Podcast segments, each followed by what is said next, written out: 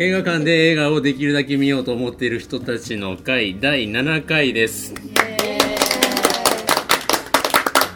い、えー今日も神戸住吉にありますチーズワインバーミモレタからお送りします、えー今日は新作はナイトクローラーそして旧作はモーターサイクルダイアリズについて語っていきます、えー部長は私おじいです、え最近見た映画は、え今回モーターサイクルダイアリーズに合わせて、えーチェ28歳の革命というあのその後のチェの。32歳。39の方はちょっと長かったので見なかったんですけどあの要はねあの後で話しますけどそのこれがきっかけになっててその後っていうのを映画見れたなという感じで楽しかったなという感じです。よろしくお願いします。どんどんどんどんはい。行きましょう進めてい。きましょう。どうぞじゃあ新人さんはい新人です二階堂です。えっ、と夫婦で今回から参加させていただきます。えっ、と、えーあ、はいすいません。えっと主に映画館で見たいんですけどなかなか見れないので、えーどうしてもビデオが多くなっちゃうんですけど、あと最近海外ドラマにハマってしまっているので、だんだんそっちに取られちゃってます。えー今んとこハマってるのは、えーハンニバルと、えーとローアンドオーダーシリーズでしょうか。よろしくお願いします。よろしくお願いします。はい。えーすいません。今なんかお話ししたあのしめじのあしめじ二階堂の連れのしめじと申します。よろしくお願い。しますよろしくお願いします。新人さんです。新人。えーとそうですねやっぱり一緒なんでこう最近映画をきちんと見てないんで申し訳ないんですけども、えーとそうですね。本当になんか印象に残っていったらそれこそ今日のお題のナイトクローラーが印象に残ってる感じですね。後でじゃあゆっくりね。語っていただきたいと思います。お願い。しますよろしくお願いします。えーっとリックです。あの最近見た映画はさっき見てきた「進撃の巨人」のパート2の。えー 何も言うことはありません。よやっぱり評判通りです。かろしくお願いします。はい、はい、何も言うことはないということでお願いします。はい。では。と前回妻が参加させていただいて、でお名前いいですか？名前はい入江の夫です。はい。夫さん。で、まあ私もちょっと映画は大好きでよく劇場には行くんですけれども、まあちょっと映画忙しくてなかなか行ききれなくて、この課題映画のナイトクローラーの前には、えー、のびとかですね、日本の一番長い日とか、あの辺のやつをちょっと見て。なかなかます。えーまだちょっとよく勝手が分かりません。けど、はいよろしくお願いします。よろしくお願いしますはい、2回目の参加です。入江の妻の方です。はいえー最近見た映画で意外に面白かったのがキングスマン。あ行けてるで、行きたいコリン・ファースがアクションアクションとかでえーって思ったん。ですけど、実はコリン・ファースよりもマーク・ストロングが主役なんちゃうかこれっていう最後あ出てるんですねという感じで意外に意外に面白かったです。はい。はいはい以上ですあえーいつも来ているリリアンです。えっ、と最近面白かったのは最近見た中で一番良かったのはタイトルがひどいんやけど「幸せへのまが回り道」っていう。えっとニューヨーカーの夫に捨てられた女の人があのインド人の人に、えーガンジーの役をやってた人ですけど昔、えー運転を習ううちにあの自分を取り戻すみたいな話でなかなかツボでいい話であのまた個人的にいっぱい喋りたいことがあるので聞いてくださいね。一番よよくなかったやつは DVD で見たアルゼンチンババアがもうほんまにこんなん劇場で見るでよかったと思って DVD 見ながらホッとしたのがそれでした、えはい。アルゼンチンババアって吉本バナナ原作の、うん知らんでも DVD でも多分見ないでいいから。はい。見ません。はい。ー はい 先月欠席でした来月も欠席するヤンヤンです。えー、と最近見た映画はちょっとここ忙しくて全然見れてなくって課題映画を月曜日か火曜日にやっと見れて来る前にやっと2時から4時まで今日の課題もう一個の課題映画を見れたぐらいですが見たい映画がキングスマンとアントマンをこの連休中に見ようと思っています。二つのマンマンを見ます。はい。まんままんメンズですはいははい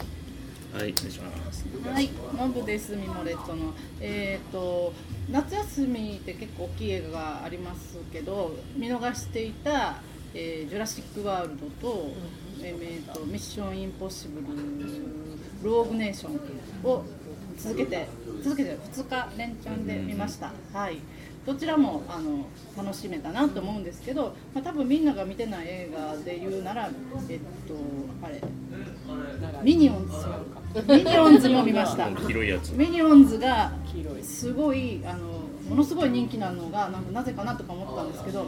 なんか今見見終わった後はすごい、まあ、ミニオンズのグッズが欲しいなと思ってますみんなも一度見てみてください。可愛いので。みんなね結構グッズ買ってますねそうなんかね大人がいろんな言葉を喋るんだけど、何語でもなくてそれがなんかアニメで見てると何を言ってるかがすごい分かる、ものすごいそのあたりとかが面白いので言語学とかやってる人が見たら面白いんじゃない でしょうかと思います。ミニオンズでした。はい、ノーさん、ノーさんよろしくお願いします。ははいい、はい。えーということで、えーまず今日は新作は、えーダン・ギルロイ監督ですね。あのボーンレガシーとかの脚本やってた人が今回目がマットデーモンじゃない方のやつですえあのね、あれは監督はお兄さんのトニー・ギルロイだったわけなんですけど、えー、とまず今回はあのジェイク・ギレンホール主演の、えーとえーなんつうんですかね、パパラッチを、えーテーマにしたサスペンススリラーということになってます。はい。えーでは本題入る前にですね毎回、えー、リモレットさんで出してはるお酒でこの映画にちなんだお酒というのをノブさんにセレクトしてもらっていただいてます、今日のお酒のコーナはい、ーです。すいませんタニアン。今日のお酒お願いします。はい。その今日のお酒を、えー頼んでる間にちょっと私の友人でえっ、とですねナイトクローラーの宣伝関係者がいるのでその人から今回これをするって言ったら一言コメントをいただいたのでそれを発表します。はい。えーギレン・ホールが演じるのは現代に救う悪魔。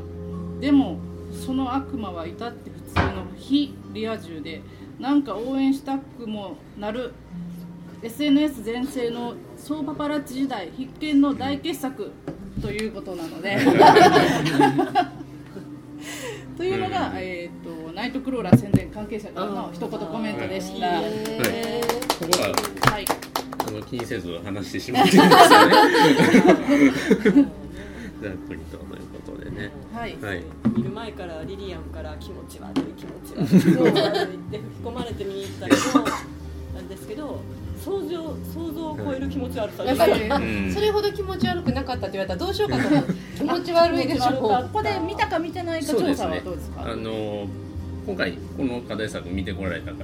はあ全員全員あ来て素晴らしいます。見てきてます。ねはい、えー見てきてます。えー、というところでえーっとですね、そうですね、えーっとじゃあ、えーそうですね、面白かったっていう人。これは満場一致。ね、前回どっちが前回。じゃあ気持ち気持ち悪かったかどうか調査もしとく、あじゃあ気持ち気持ち悪かった人。あ、えわあ結構少ない？気持ち悪くなかった？四人。えーっとね、ここにいるんですけど、結構四人だ。なんか彼が出てる作品がなんかあの爬虫類っぽいっていうか、こうこうピュッと触れたらなんかここがベトーンネトーってなりそうな気持ち悪さがあるやん。う気持ん。ち悪い。しかも妙に頭はいいっていう。うん。いそう。あのね、大きい目と大きい口からね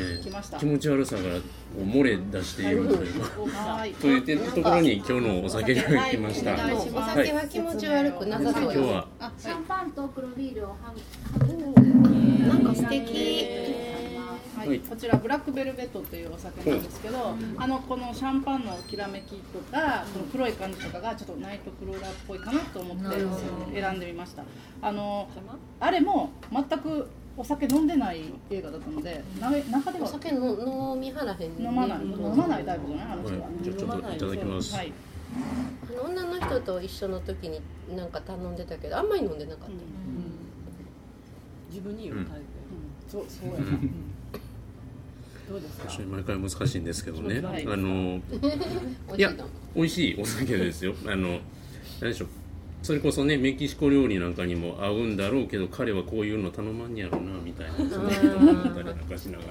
えーそういうわけで、えー本題あの入っていきたいと思いますけども。は合ってる感じがします、ブラックベルベットでした。えーとそうですね、ブラックベルト、えベルベットじゃない。ベルベットブラックベルベットでしたはいはい。黒帯。それがブラックベルト。はい。えーではですね、あのーなんかね、毎回ね、あのーお一人ちょっと感想を言ってもらって、それを元に膨らましていったりすることが多いので、えー割とあの遠慮なくあの話を振ってしまうことが多いですね。入江さん、奥さん、あのどうでしたでしょうか？はい。私前回も話振られてはい。そうですね。そうでした。はい。気持ち悪いっていうのが気持ち悪いっちゃ気持ち悪いんですけど、うん何に対して気持ち悪いかなって考えた時にああいう報道パパラッチっていう職業に対する気持ち悪さが一つあるかもしれないのとは別にあれにはまり込んでいく彼の生い立ちとかを想像した時にちょっとなんかこうんうんうゾワッとしつつも共感ではないんだけど、うん。なんなんだろうな嫌いに100%嫌いになれない私もみたいに。だからなんかこう気持ち悪いかって聞かれたらこう手挙げつつうんみたいな、うん。なんでなんなんだろうこの気持ちってちょっと自分でも解釈できないんですけどなんていうのかな嫌いになれか嫌いにはなりきれなかった。でその彼がまたこう出世して最後にこう部下とかこういるシーンで終わるじゃないですか、なんかその彼らのこともちょっとこうお母ちゃん目線で心配になってしまう確かに大丈夫か。みたいなこの人に使われてまさし。くこれでインターンだって言われてね、からまさしくブラック企業の、部屋で一人っきりでこう植物にずーっとこう水あげてて、誰とも喋らずにずーっとこう若い見てるのとか見た時に憎みきれないみたいな感情がうん。来てるか。ら私もあの一人で水やってる時はいに、はい。コンコンって警察が来たらすごい嬉しそうなのが余計気持ち悪い。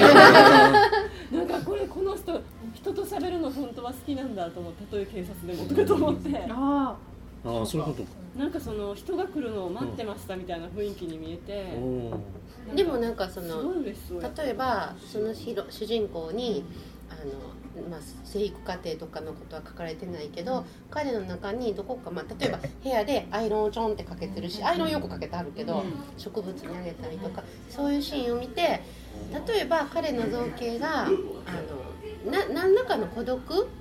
を感じられる人やったら私も嫌いになりきれないかなと思うねんけど、あの人多分一人でね水あげてても一人でアイロンかけてても一人ぼっちで家の中でテレビ見てても多分本人全然寂しくないと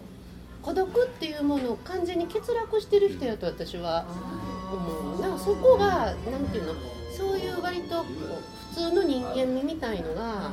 欠落してて分からない本人は分かりもしないし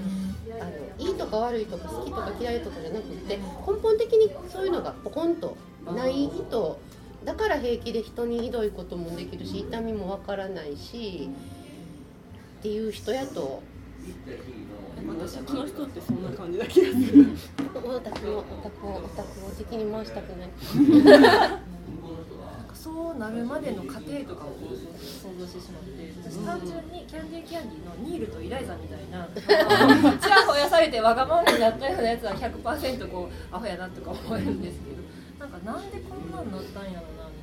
みたいな帰る帰る家がないようななんか頭がいいだけにかわいそうな気は確かにします。ね。ちゃんとした教育とかちゃんとした家庭で育って高卒じゃなくて大学もちゃんと行かせてもらって多分頭はいいから大学行く頭はあるはずなのにどこで歪みはったんかなっていうのは、えでももっと天然由来じゃないんですか生まれつきやとなんか生まれつきのそういうなんかなんかちっちゃい時は猫とか殺して遊んでたんじゃないかなと。で逆にむしろはここに来るまでに他の犯罪をしてなかった、まあ、あの泥棒で食べてはったけどもっとえぐい犯罪をあの年までせずに来たっていうのが不思議なぐらい多分生まれついての最高やと思うまあ、でもそこまで思わないですけどね。なんかそうそこまでのキャラクターじゃないというかだから割とよく言うタイプなんです。ああいうなんていうかね。よくまあいやじゃなくてどうのどういうのかなその単にこう一人で行くの気に一人でいるのが気にならないんで、割とできてなんかどうなんでしょう。ちょちょっとま人の痛みあんま分からん。あ頭頭が頭がいいのか悪いのかだからなんていうんですかね。その要はウェイって言うんじゃなくてまあなんかちょっとこう本とかも読めるような人タイプの人間っていうとまあきっとよきっとよくいて。でまあ僕もどっちかというとそういう方なんですよ。あんまり あんまりちゃんと人付き合いでできないんですよ。なんかこうあのまあまあまあとりあえず飛ばそれの辺に飛ばしまだから最初の方はねだから割となんかまあ、まあうす後ろぐらい世界ですけどなんかそこでこうのし上がっていくところはねなんかこうあのまあなんとなくこうちょっと応援するような気持ちあるんですけどね、あの大体ねあのこう上司上司じゃないですね。あのあのディレクターをなんかいびり始めたぐらいから、なんかこいつ違うなってなってて、そうだからそこからあとはもうまあもうひたすら気持ち悪いっていうかね。もうあの屋敷のところでこうこんな感じでカメラ持ってるんまに。こいつこいつあすみませんちょっとねあの今どういうちょっと内股でこうちょっとつま先になんかこう腰だめにカメラを構えてる感じですけど目だけギラギラみたいなあの時本当にねここいつなんかなんていうか全然こいつなんて味方になれないわって思ってずっと見てました、でなんかこう気持ち悪さとか恐怖を煽る感じじゃないんですよね BGM がなぜか。すごいサクセス感のある。階段を上がっている感のある音楽が流れるというこれはどう受けたらいいんやって思いながら見てたという。いやそれあれは彼の頭の中でなってる BGM なんかね。あーあなるほど。なるほど。これはどうどうなるんやこれはって思ってしまったというねあれは面白かったですよね。接近なところがすごかったですよね。車急に買い替えてたり。そうそうそうでもそこを説明せずにどんどんこう状況だけでバンバンバンバンこう変えていくところとかはすごいうまいよね。説明がなくてももう分かるっていう、ね、もっと仕事でやるならバンとか選べばええものを赤いスポーツカーにするあたりがあただの賢ではなくちょっとちょっと頭俗人感というか、なんかそこも腹が立つみたいな。なんか男のくせに自己顕示欲はすごい強いからあのおまわりさんが来た時にすごい喜んだのはここで自慢できるぜみたいな感じのところがあってすごい喜んではったのかな。ともかく人と話すのは苦手だけど自分の自慢はしたいっていうのがすごく、その話聞かなかった。ですあそうですよね。ちょっとこうずれてしまうかもわからんですけど私あの映画が自分の心のどの引き出しに入れたいかわからんのですね。ん。要するに、まあ、サイコホラーなのかスリラーサスペンスなのかそれともブラックユーモアなのかなんあとあとはピカレスクルマンこう悪い、うん。悪いくて成功して気持ちいいみたいな、うん。さてどのジャンルに収めていいのかわからんですけど、でも親としとるんですけどまあどっちにしろ半径5メートルで近寄ってこんでみたいな いいですいいですみたいな感じですね。彼はルールーはえー。来ないでっていう。じゃああとなんかあのやっぱりジェイク・ギレンホールすごい演技すごいなっていう、ん。なんかあのこっから目あの鼻から上の筋肉がほとんど張り付いて動かんですよ。目カーって開いてここピタッて張ってでこう本当に爬虫類っておっしゃった方いらっしゃいましたけど目だけキュキュキュキュキュキュキュキュキュって登って見開いてねまばたきしてないうんええ本当に目から上が張り付いたように本当にちょっと動物っぽいんですね、口から下は動いてるねその辺の演技派がすごいなと思って見とったあの気持ち悪さの再現あの顔顔何があの映画何が一番気持ち悪いってその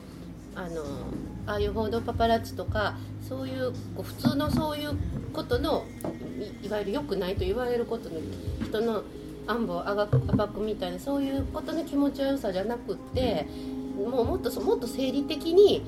彼の顔が気持ち悪いに尽きたんですけど、でも顔の彼が顔の彼が顔が映ってない時はねそんな気持ちなんかこう気持ち悪くない。でもこう顔のアップが結構パッパと出てくるじゃないですか。交渉してる時とかも。顔のアップでパッと出てくるともうずっともう気持ち悪くって生理的なゴキブリに睨まれてるような感じで。ででなんでこんな気持ち悪いんやろうと思って見てて。で顔自体はまあまあブサイクな人じゃない。まあハンサムじゃないですか。ハンサムで整ってるし目もその目造形だけ見たらそんな別にき綺麗な目を大きな綺麗な目をしてるわけで何が気持ち悪いんやろうと思いながら。変な顔なんなんか気になる。あのサングラスをかけてるシーンが何回かあって、うん。サングラスかけたらいけない気持ち悪さが消えるんですよ。だから目そう力先ほどおっしゃったみたいに多分ここの目が気持ち悪いんやと思う。でも割と初手からああと思ったのは目にし目の下真っ黒系にメイクしとるなという。なのでやっぱりその辺に力入れとったんかなみたいな感じは思ってたんですけど。ね痩せたりもしてるんですよね、あれ10キロ以上落としてる。えー、何をやったのか知りたい。いやまあねハリウッドはこういろんな専門家がいっぱいいるらしいんですよ。ああそうやろねそうかそりゃそうやな。冒頭でね金網泥棒をやった時にもガードマンに止められるじゃないですか。あの時であこいつやばいっていう顔もしてるという。あのガードマンどうなったのかすごく心配。そして時計は取られるし。あれどうなんですかね。ぶん殴っただけで済んでんの気絶してか終わりですよね。殺人まではですわね。とは思うんやけどっていう。やばい。そしてあの助手バカやな あれはほんまバカですバよね。カやなって自あ分の上司のことのちょうどじゃないねんけどどリック君。あのね役名がリクリクですあのインターンの学生彼は。人リックやったリクですバカやな。リチャードを続めそこでてリックよく書い君たから死ななあかんでもああいうこう身寄りがなくてなんかふわふわしてるような人を捕まえる力とかはあるタイプの人なんやろなとか思ってそのなんかこうね天涯孤独みたいな。彼もそうやけどスポーツカー乗ってるのに日給30ドルのままでした。かわいそう それはちょっとって思いましたそう中そうそう。外外仕事で30ドルって今のレートでいくらやとか思ってしまう。かなり危ない仕事ですね最後もねあんなさ分かってたってことでしょあれは。ねそう。いうふうなことがもう想像できるからそういうふうにさせたっていううんだから死んでもらって取ろうって感じそうそうでもあの人が覗いた時は撃たれなくって女子が覗いた時だけ撃たれるっていうのがちょっと。あれピュッと見ただけやったんちゃう？ちょっとね視界まあわかんないですけどちょっと離れてましたね。ちょっと視あ界に入らないおるっていうぐらいねなんかこううんっていうようなことかな。たらあかん。やん。って結構僕素直にびっくりしたんですけどああーでもあーって。でもあそこでバーってぜもうみんなびっくりして してしまった 絶対来る給料上げてくれって言った瞬間にこの人死んだなって思って。もう取材の対象になりましたって。いやそこでねあのジェギレンホールがね一線越えて自分で撃っちゃうのかなって思ってたんですよ。なんか。で巻き込まれた天にしてもみ消すのかなって思ったらそこも人任せのあたりはなんかちょっと気になったりはした。最後まで自分の手で何かするっていうことはしなしじ直に打つとかなんかするとか移動さはせたりはしましたけど。ねそういうことはするけど自分が殺すみたいなことだけはしてないのがまた気持ち悪い、でもあの女性プロデューサーももう一線超えてますよ。ディレクターは彼ね女はもうもともと一そう線超えた感メキシコ料理の後ね実際一線越えたんでしょう。ん気持ち悪い。気持ち悪い。いやそうじゃないとあくまで怒んないですよ。3本ネタ持ってきても。多分でも一線越えてもその後またあのいいネタ持ってきたら大喜びしてるから、まああの人あのあれはもう我なべに閉じ蓋というか似合いの二人なんじゃないかと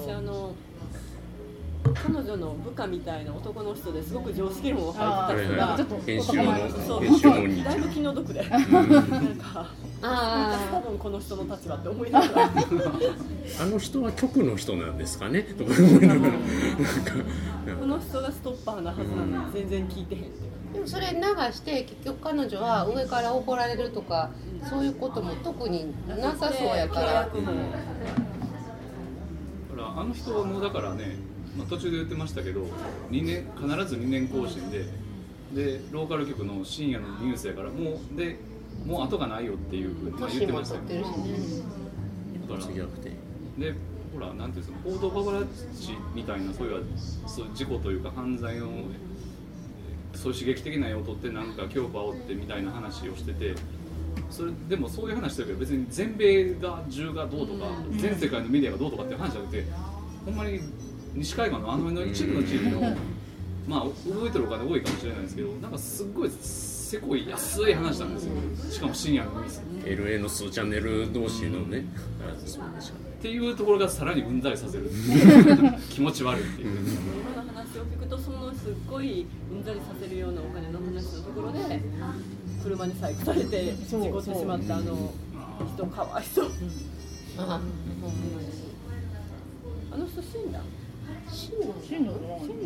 口からワバは一応生きてた大怪我で済んでんじゃんかなでも半身不随というか動けないんちゃうかなっていう感じです。けど口からゴボゴボ血出てたからもう死ぬのかな商売敵の報道パパラッチの人がなんかねなるんですよ、そういう事故的な、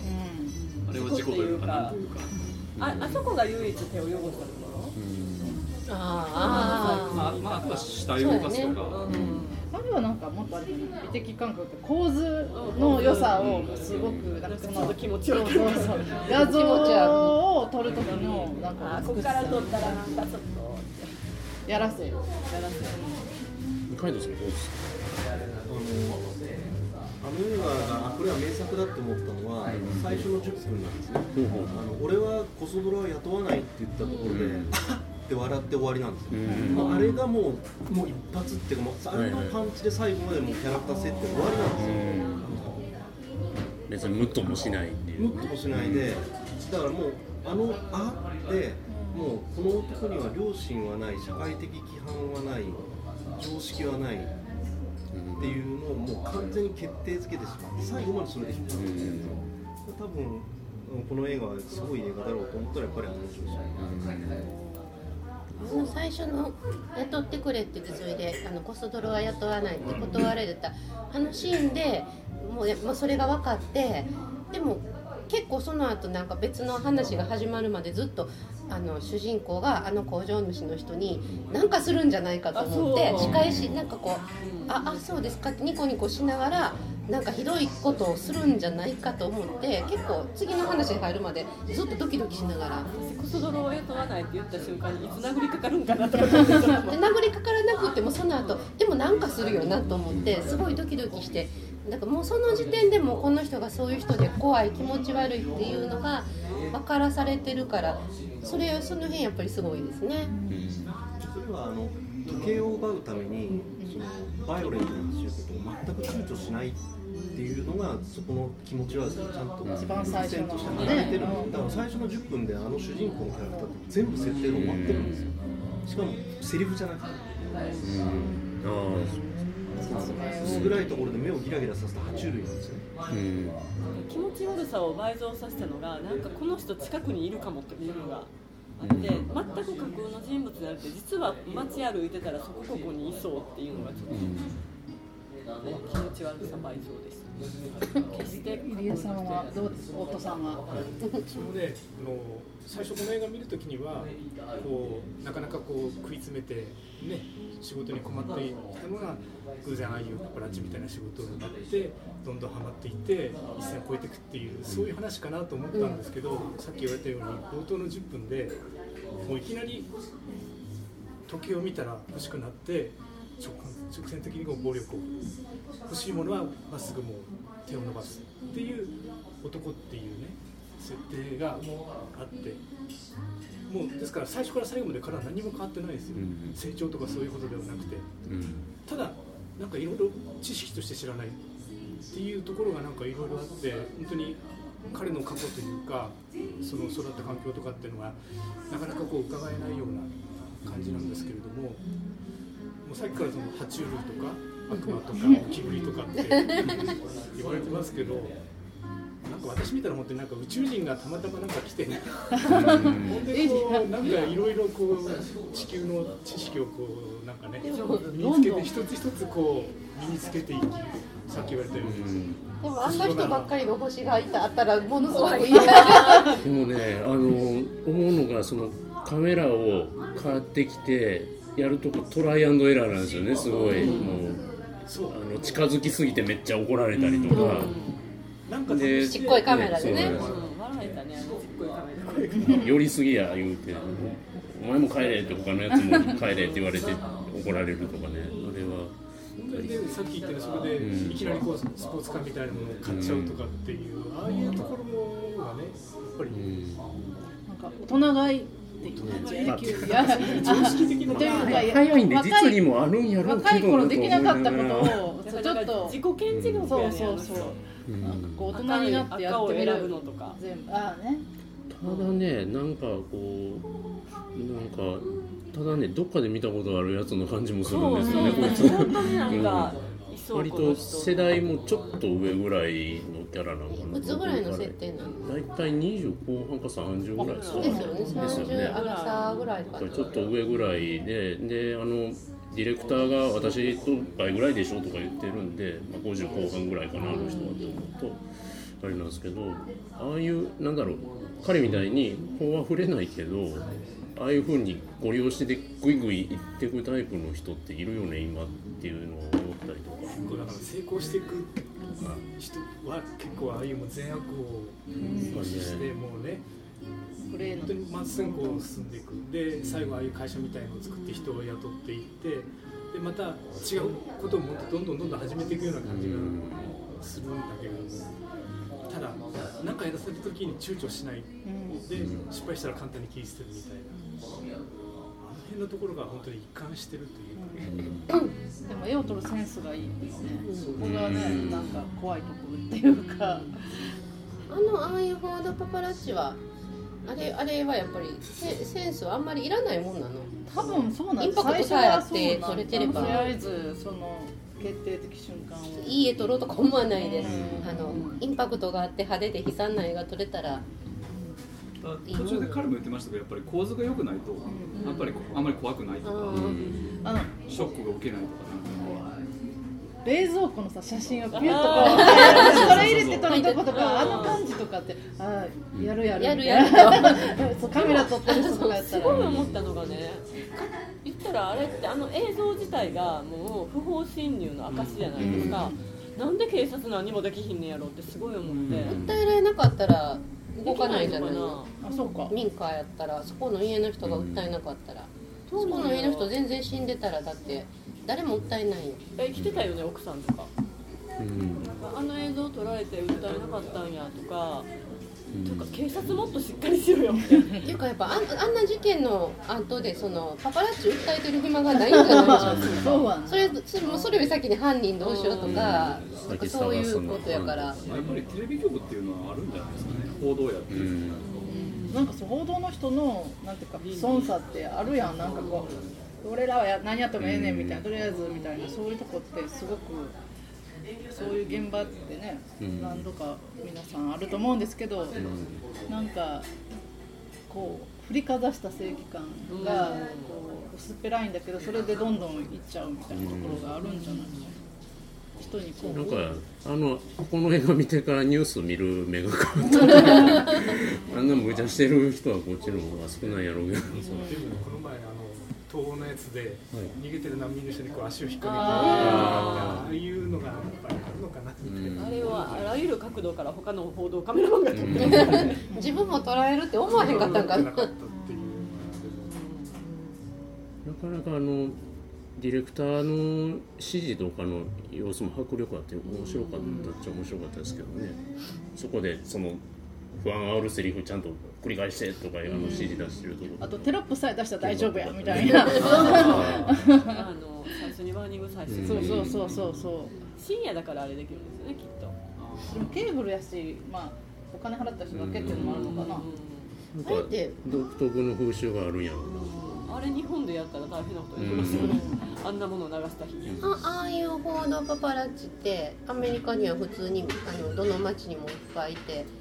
なんですか？でに日本はああいうのあるの？全然わかんないので。でもてか僕は僕もその辺の事情は詳しくないですけどでもよくほらよくよくっていうかこう日本のニュースでこうなんかこうカーチェイスしてるのをこうヘリで撮ってるのとかなんかこうあるからやっぱり撮りに行って売る人ってアメリカはいるんじゃないですか、日本はなんか一般市民が撮りましたみたいな、あある。あるああるの情報があったらね日本やったら下請けの制作会社が結構えげつないことをさせられてるというか、うんしてたりするようなことはあるかもしれないですけど。じゃあそういうところがそういうので大でもあれやっぱりあの他の制作をやりながら何かあったら行くとかじゃなくてやっぱり割と待機してないとすぐ動けるような街の中やったらいないとできない仕事やねっていうか一つの街の中でしょっちゅう犯罪が起こってないと無理。あ犯罪が起こそうやねらないと無理やから日本はなかなか厳しいかもねあの商売。そうやね。LA ゆえの商売やったみたいな。都会都会ゆえのアメリカの東京でダウンタウンであってもそれはニュースにならないって言ってるから、うん。でも白人全で体的ななん金持かってて治安とかのいい悪いとともまたちょっと違う、でそしてなでも銃銃がある内容が結構大きいかもしれない。です、だって日本でほら警察24時みたいなやっても大した 酔っ払いがいいよ 大体新宿で喧嘩してるぐらいですその程度でしょやっぱ銃犯罪が全然少ない少ないっていうかアメリカとは比べられないから違うのか日本ではじゃああの職業は成り立たないですね。なそうやね。事件あるのを待ってても毎日そんなどっかで誰か撃たれたりしないもんね。こうね、割とその気持ち悪いとかいう感じなんですけどなんか映画全体的に風景とか綺麗に撮るなとか思ったりとかして。夜景がすごい。ね。ね綺麗かったね。ギラギラ。イルミネーションがこうぼやーっと丸い点々になってで霧り映ったりとかして。あれはなんかボーンシリーズっぽいなともなんとなく思ったりとかはしたんですけどね。撮影はねなんか結構いい人うん、なんですよ撮影も同じチームだったんだろう。パン買った人。パン買った人今回はパンもなし。持ってきた。持ってきた。んですけどどこにいるかあどうぞちょっと探してください、で劇で巨人のも入ってるから宮島茂樹が文章を寄せてあ寄せてました。でその中にあの警察無線がそのスクランブルをかける前は日本でもこれと同じぐらいバンバン聞けた。んだけど警察が一瞬かけてあのスクランブルをかけるようになってダメになった。かと思いきやとあるその左翼系の団体に踏み込んだら見事にそれのスクランブル解除の機会があってりが書いてあって。そういうのっていたちごっこでしょうね。いたちごっこなのそうです。昔の宮島の著作にもその話は出てくるんで。撮影がロバート・エルスウィットさん。ゼア・ウィル・ビー・ブラッドでアカデミー賞撮影優最優秀撮影賞ブギー・ナイツ、マグノリア、シリアナ、フィクサー、ミミッション・インポッシブルのゴースト・プロトコル、あボーンレガシーやってますね。ああと最近あとローグネーションもやってる。はいはいあじゃあもう。バシッとでかいの撮る人が超売れっ子の。売れっ子やねお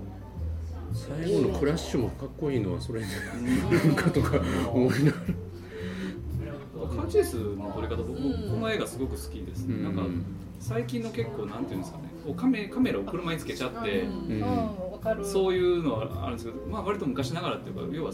外側から撮ってるっていう。うんローグネーションねあ、そうかそうか。そうそうそうめっちゃ好きやそうかローグネーション。ローグネーションでもわりかし主観映像も多かったかなと思うんですけど。だからやっぱそこもなんかあれなんでしょうね。そのそ外から撮ってる感じで自分で見てる感じじゃなくて外から撮ってる感じっていうのもその映画のそのタイプというか内容から言うとそういうなんか合ってることを撮ってるっていうか。その代わりあの銃撃戦のシーンがすごい素人っぽいですね。カメラの。だからそれはもう劇映画ではなくて現場にいる人間とかなんとなく持っちゃったカメラに映ってるみたいな感じを強くするためにわざと設計が違えてなんです明らかに普通こんな角度から撮らないだろうっていう。ところで撃ち殺されたりするんですよね。地面に置いたようなカメラが見上げるような角度で普通はしない。あれはそのぶら下げたカメラにたまたま映ってたみたいな視点が欲しいんで全然だからそのカーチェイスのシーンのようになんていうんですかあの設計されたその時間帯と設計してなくてたまたま撮れちゃった映像を見せている時間帯と全然設計が違えてあるんですよね。あの犯人が最後にう警察が到着して撃たれるとことかもちょっとかっこいい絵面っていうよりは報道映像っぽいですもんね。うん。これ最後全然知らないで見てて。どっかでなんかなんかがあって捕まんのかなとか漠然と思いながら見てたけど最後あれなんで続編とかできんのかなとかちょっと思っ続編は。いらんいらんわ彼がすごい大きな会社の社長とになって思ったのがあのスケールは違うんですけどあの「ハウス・オブ・カード」っていうドラマがあってあれも主役が割と悪いことをするんですけど別に裁かれないっていうところだけざっくり言ってしまうとあれなんですけどなんかこういうの流行ってんのかなとか思ったりとかして。最近のですか？最近のドラマなんですけどね。あのせ政治家なんですけどちょっと悪どいこともしちゃうんだけど別にうまくもみ消しちゃえるという あのそれはそれで結構面白いんでぜひ見ていただきたいんですけ見たいんですけど時間が。ど アメリカそういうの流行ってんのとか思いながら。だって「ウォーキングデッド」の主人公もひどいですよ。ああの人もねなかなかどいですよ。うん。こともぼんやり考えたりもしました。今日あの BGV でちょっと流してるのは、はいローマの休日なんですけど、あもそうう反対のなんていうかそういうパパラッチの反対側っていうか。特ダネあっても取らない。取らない、何も出さない。出せない。両親の塊な塊っていうただまあオドマンとしてはどうやろう。そうそうそう。そう。で私よく新聞記者の友達とかがいるのでもしこれ自分やったらどうするってよく聞くんですけど。でもまあ相手がヘッパンやったらもうそこはもみ消すっていうかなしにするっていうそう。グレゴリー・ペックになれるっていう人が多いんですけど。そうなんや。でもまあでも彼がナイトクローラーだったら絶対ね。そんな。そういうもしかしたらね。ねもう何撮ってるかわかんないですそうよもう寝てるというかそういう。それはそれは垂らし込んでなんか。そういろんなポーズを取らせてるかもしれない。あの爬虫類では信用されへんね いやでもこうこれぐらい何も分かってないヘップバーンやからあの垂らし込むのは簡単な気もする。な爬虫類側がグッと来ないとかね。あのあのあ趣味ーやっぱりあれぐらいの厚塗りのおばさんじゃないと。年上の子。悪が強くお母さんぐないらいの。ちなみにあの方監督の奥さん。とねレネレネルスでもあの子厚化粧感の演出はすごいなと思って、この人実年齢60歳過ぎてます。ですか？まだまだ50代あそうです。10代であの、うんそこはちょっとわざとしてるんじゃな。いそういう嫌なそういう何に出てたかな？マイティー・ソーでカムバックしたって書いてあったんで多分ソーの？おかん？オーディンやったかなみたいな。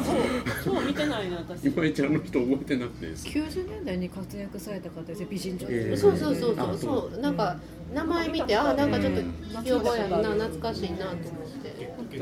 キャリア見てたらすごいですよ。13歳の時にローリング・ストーンズのコンサートでスカウトされてファッションモデルかっこよすぎ。だからまあすごいすごい美人。美人。まあ綺麗なんですよね本当に美人でもなんか私見てて思ったのはあんだけ倍も年の違うあんな言ったら嫌な女じゃないですかあの人だって。この人のお母さんあんな感じのその自分のことを顧みない打算的な女で、まあ、仕事に熱心というよりも男に熱心な感じの勝手な女やったんかなと思いながら結局マザコンって思いながら見てたそれはあるよね。マザコンかなっていうのはあそこで。っていうかマザコンだけどあの普通の包容力のある女の人を求めてるんじゃなくて結局自分のひどい母親を求めてる感じなんかな。年上のけばい女にしか立たないみたいな感じの人なのかな、次は言うこと聞けよみたいな感じのこと言うやんなんかそう。だからそういう時は俺の言うことは全部やれみたいな。そうそうそうそうこの前嫌な顔したから。そうそうそう何さされたんやろ？なんかすごい趣味ありさ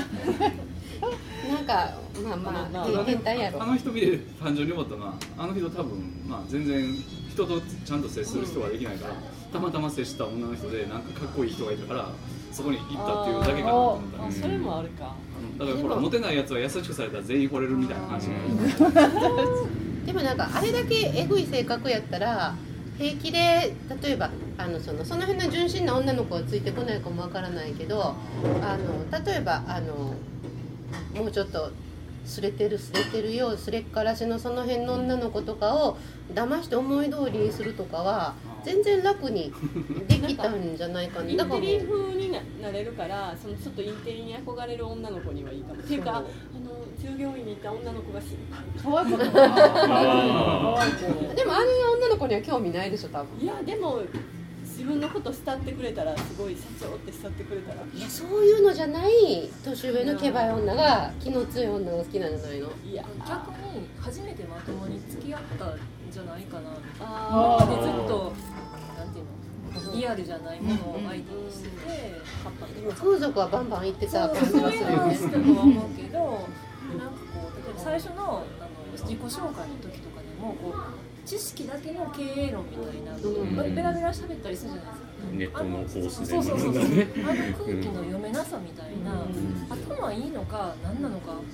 わからない。ものすごくバランスの悪い。そうそうそうそう。頭いいにしてもバランスの悪い頭のいいますよ。ああいう人いっぱい世の中にはこの間覚えたん取って出しみたいな感じがねすごいんですよね。なんかこう固有名詞がやたら出てくるというか固有名知詞というかキー識としてはあるけど身についてな。いだけの知識をベーってでもそんな人いっぱいいるから。多分ベッドの中でもあ絶対そうやったういやモチベーションが大事ですよとかね言う人っていると思うんです。いろんな職場とかって。これやったら喜ぶと思うことをやる。でも勉強熱心ですよ。生産性が。ね勉強熱心は勉強熱心とかね。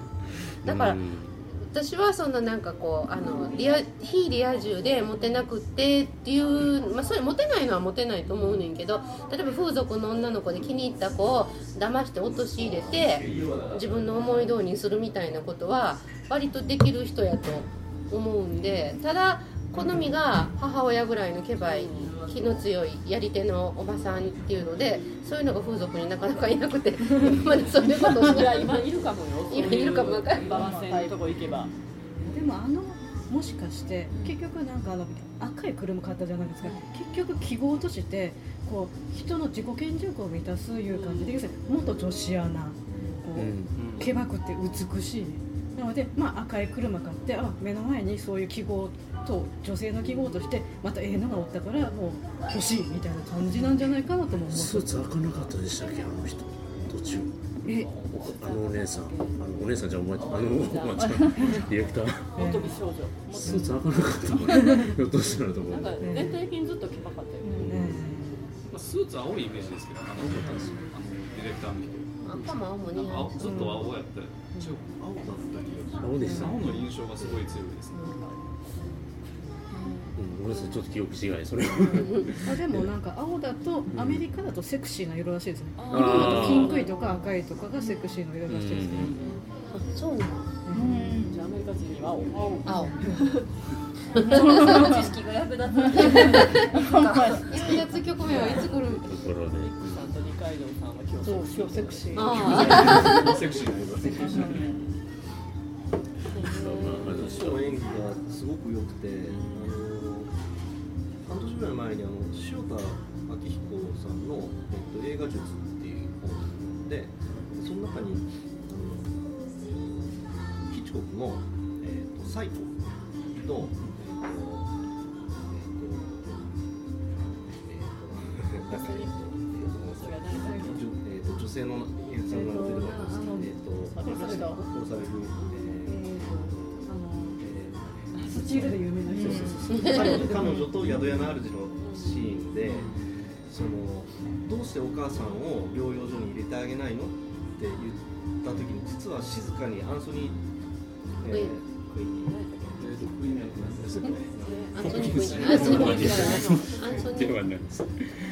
彼が実は静かに切れてるんですね、うんそれは映らないでその言ってみれば地雷を踏んじゃったっていう表情を出さないように努めてるんですね、殺されるの気持ち悪いであの顔がすごいっていうのを塩田さんがすごく一生割いて書いててでそのレネルッソの演技もまさにそれだったんですよ。あなたは2年以内に契約を切られてどうのこうのって言われるときにあのナイトクロールの顔は出ない。ずっとセリフを言われるレネルッソの顔が右前を向いてずっと映ってる。視線を全くずらさないで顔の筋肉を一生懸命動かさないようにしてるんですよ。で普通だったらこういう風にやったりとかして視線をずらすんだけどそれじゃあペケなんですよ演技として。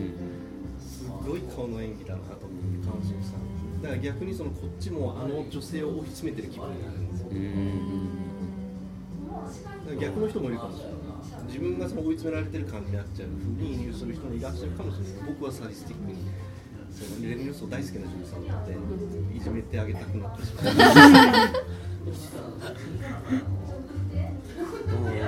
あ今思い出したんですけどね僕なんかなんか僕なんか僕言われてる気分になってるんですよ。僕も僕もそっち。なんか。やられてる方です。やられてる方。この兄ちゃんきしょいわーって思いながらただグーの音も出えへんとかなんか思ったって。いう思い出しまし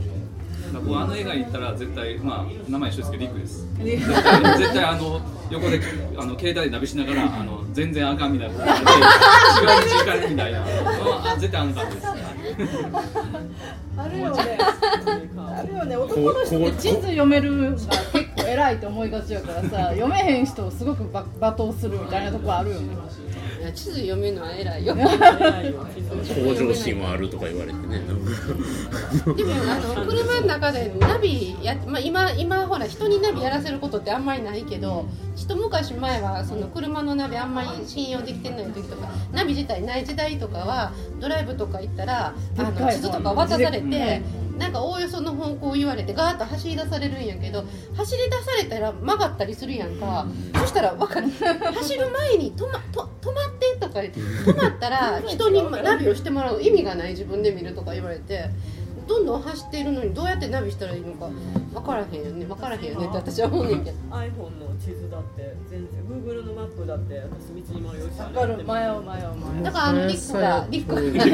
彼がすごいなんかもうかわいそう。のあれはかわいそうやったなんでできひんとか言って怒られてる時は もうすごいそれは責めんだけどいて 最後までかわいそうやったね、よく酔わないなと思ってあーそれもね。そうですねあの無茶な運転絶対夢中になるよなと思って話はつきませんが、えーナイトクローラーあれはまだねやってる映画館もすすみません。いつ配信するかわかんないんでちょっと適当なこと言えないんですが。あの今日の時点ではおじいくんしたはい、9月19日時点ではやっているというところで、まあ、リリースも多分カルチャーパブリッシングなんで早いでしょう。ということでおすすめでございます。えー新作はナイトクローラーでございました。